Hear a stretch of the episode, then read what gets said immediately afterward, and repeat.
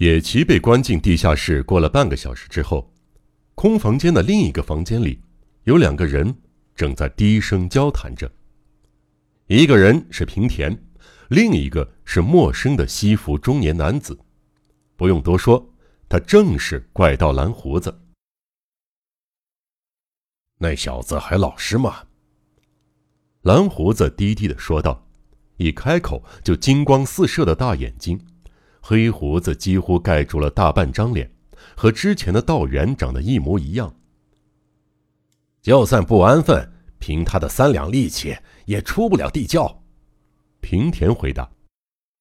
可他现在就在仓库下面的地窖里，仓库里躺着的不正是那个人吗？万一上下两个人都感应到对方的存在，交流起来，那就糟糕了。放心，不会有问题的。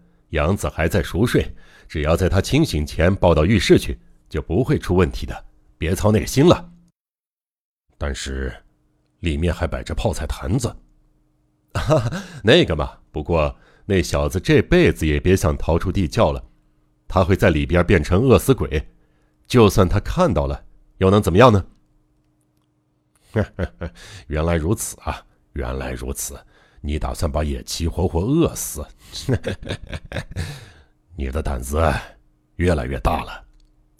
过奖了，这都是因为有您的指点。只要能在您的身边，做什么我都不怕。您可别扔下我不管啊！别担心，我打头一次见到你，就对你非常满意。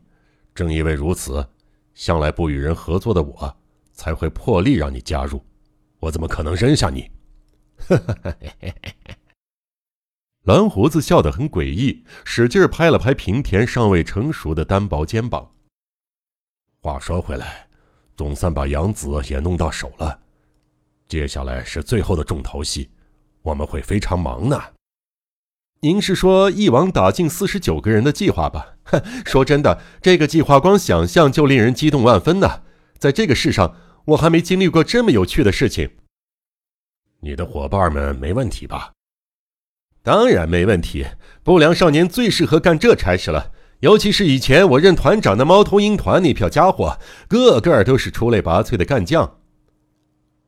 不会被他们察觉到什么吧？您说您的身份嘛，请放心，他们从来不生疑或打听原因，只会按照命令忠实执行计划的每一个步骤。而且，只要能确实拿到酬金，他们就不会有不满。这都要归功于团长的权威。况且每抓到一个人可以换取百两酬金，这生意很划算。这么说来，潘柳博士所料不错，蓝胡子打算一口气绑架四十九名符合他审美标准的女孩，果然是重头戏。不过，一次掳来四十九名女子，他究竟要做什么？即便是蓝胡子，应该也不会残暴到一天之内杀害这么多人吧？况且。怎么在那么短的时间内杀掉那么多人呢？这个计划岂不太匪夷所思了吗？此外，说到掳人的手段，应该是利用平田以前的部下猫头鹰团的不良少年。但就算是精挑细选的小混混，真能顺利绑架四十九名女子吗？这个计划恐怕考虑的不够周详，而且也太冒险了吧。然而，说到诡计的设计，蓝胡子的功力。简直深不可测，谁也没办法猜出他的下一次行动。总之，他的想法都能够达到出人意料的效果。时间飞速流转，两个人就这么低声商量着怎么干坏事最后，蓝胡子突然警觉到：“也差不多该去仓库看看了，他应该醒了。”于是，两个人起身，在空荡荡的空房子中，沿着沿廊走向后边的仓库。富士洋子感觉细小的虫子正蠢蠢群集，爬到他的双腿和身上，他恶心的放声尖叫，结果发现那是麻醉造成的梦境，仿佛刚经历了一场噩梦。他一下子睁开双眼，然而四下一片漆黑，他到底睡了多久？这里又是哪儿？他一无所知。用手摸了一下，发现身体下面不是之前睡的床铺。而是冰冷的硬木头地板，大概好几个月都没打扫过了，上面落着厚厚的一层灰，整个房间充斥着一种腐败的气味。我该不会还是被蓝胡子掳走了吧？生理上的种种不舒服，想必是麻醉药的副作用，但自己是什么时候服下药，怎么被带到这种地方的，他毫无记忆。不过话说回来，这里究竟是什么地方？正当他躺在黑暗中专心思索的时候，不知道从哪儿传来一个不可思议的声音。是谁？声音很耳熟，但是他猜不出。他没吭声，接着：“该不会，该不会是富士洋子小姐吧？”好像不是坏人，但他不敢随便说话。声音似乎是从地板下方传上来的，这里是二楼。你是哪一位？啊，果然没错，你是杨子小姐吧？我是帕柳博士身边的野崎啊。与杨子置身的仓库隔一片地板的下方，就是关着野崎的地窖。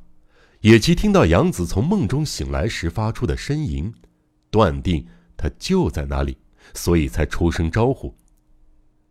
这里到底是什么地方？这是蓝胡子的老巢，你是被那个家伙带来的。我追踪过来，结果也被关了起来。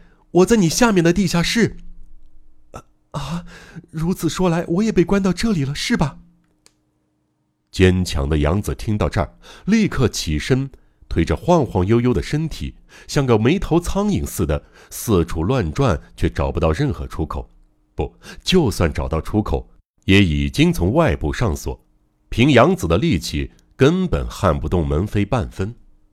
失望到极点的杨子颓然的躺回原来的位置。没办法了，根本出不去，不知等着我的是什么下场。不要失望，别忘了这里还有我这个战友。我们先讨论一下脱身的办法吧。想来野崎正替他打气，但是杨子心里清楚，野崎不可能想到什么好办法。过了一会儿，室内突然大放光明，是头上的五瓦灯泡点亮了。杨子没细想是谁开的灯，看到明亮的室内，他只顾着高兴了，不由得四下张望。室内没有任何装饰，好像是个墙壁厚重的仓库，一边贴着木头壁板，旁边有一扇门。就木头切口的新鲜程度来看，似乎只有这面木头壁板是新做的。也就是这个仓库还隔出一个木板间。奇怪的是，木板壁面上贴着一大幅游船公司的美女海报。这么单调的房间却贴了张美女图，而且还是印刷海报，未免太奇怪了。杨子定睛望着海报上的美女，美女也凝视着杨子。杨子悚然一惊，本来躺着的他一下子坐了起来。美女的眼睛是活的，而且只有眼睛是活的。她不假思索地摆出防备的架势，手碰到胸前的硬物，那是一把短刀。自从接到蓝胡子的预告后，他便把拍片道具用的旧式短刀藏在身上，作为防身之用。刀还藏在胸口的暗袋里。一碰到短刀，他精神一振，立刻从晚礼服的胸口把短刀取出来，发出闪闪发亮的光芒。冷眼凝视着海报。然而，美女的眼睛已不再鲜活，无论是面孔或眼睛，都只是平凡无奇、印刷在海报上的美女图而已。刚才是自己的错觉吗？可是，刚才美女的双眼确实滴溜溜的上下打量我，那露骨的色情，肯定是麻醉药还没过劲儿。可是撇开海报不谈，那几个坏蛋马上就过来了吧？纵使有短刀护身，但仅凭他不可能治得住坏蛋。到头来，我只能与那对李健姐妹遭遇同样的下场。索性还没被那家伙糟蹋之前，先拿这把短刀自杀算了。他一边把玩短刀，一边盘算着。这时候，响起咔嚓咔嚓转动钥匙的声音，敌人终于来了。杨子情急之下，把短刀藏在膝下，做好防备。门悄无声息的打开了，进了两名男子。当然，杨子不知道那正是蓝胡子和平田。把危险的玩具交出来！较年长的男子走近他，伸出一只手，你是谁？”杨子勇敢的反问：“一个对你无所不知的男人。废话少说，快把玩具交给我。”“我我没有什么玩具。”“你藏起来也没用，赶紧把你刚才还抓在手上玩的短刀交出来。”男人十分固执，往前逼近了一步。他又没见过，怎么知道我有短刀呢？哎，我懂了，我懂了。海豹美女的眼睛果真是活的，是他在美女眼睛的位置动了手脚，眼睛变成了一个窥孔。行事谨慎的蓝胡子在不让对方察觉的情况下，先窥视室内情况后，才接近牺牲者。在这个房间里，究竟有多少女人曾被海豹美女的眼睛吓着过呢？这位小姐。好像不太好对付，那我只好这样了。一边说着，他已经飞扑了过来，做事与抱紧杨子。杨子一看，迅速握紧短刀跳开。接下来，他们展开了一场残酷的猫捉老鼠的游戏。蓝胡子追逐落单的杨子，参与追逐游戏的另一方毫无胜算。对蓝胡子而言，这只是半带挑逗的前戏。因为平田根本没参与进来，一直站在门口含笑旁观。可是就在这时，突然传来异样的声响，咣当一声，似乎有东西掉在地板上了。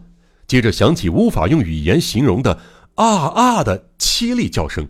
正忙于追逐游戏的两个人顿时被吓住了，不禁愣在原地。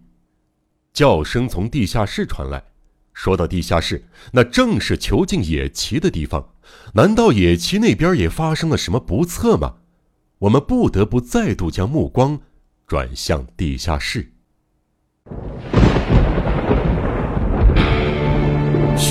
悬疑、惊悚、恐怖、恐怖、推理、推理，《江户川乱步小说集》，我是播讲人赵鑫，让我们一起走进。这个光怪陆离的世界，光怪陆。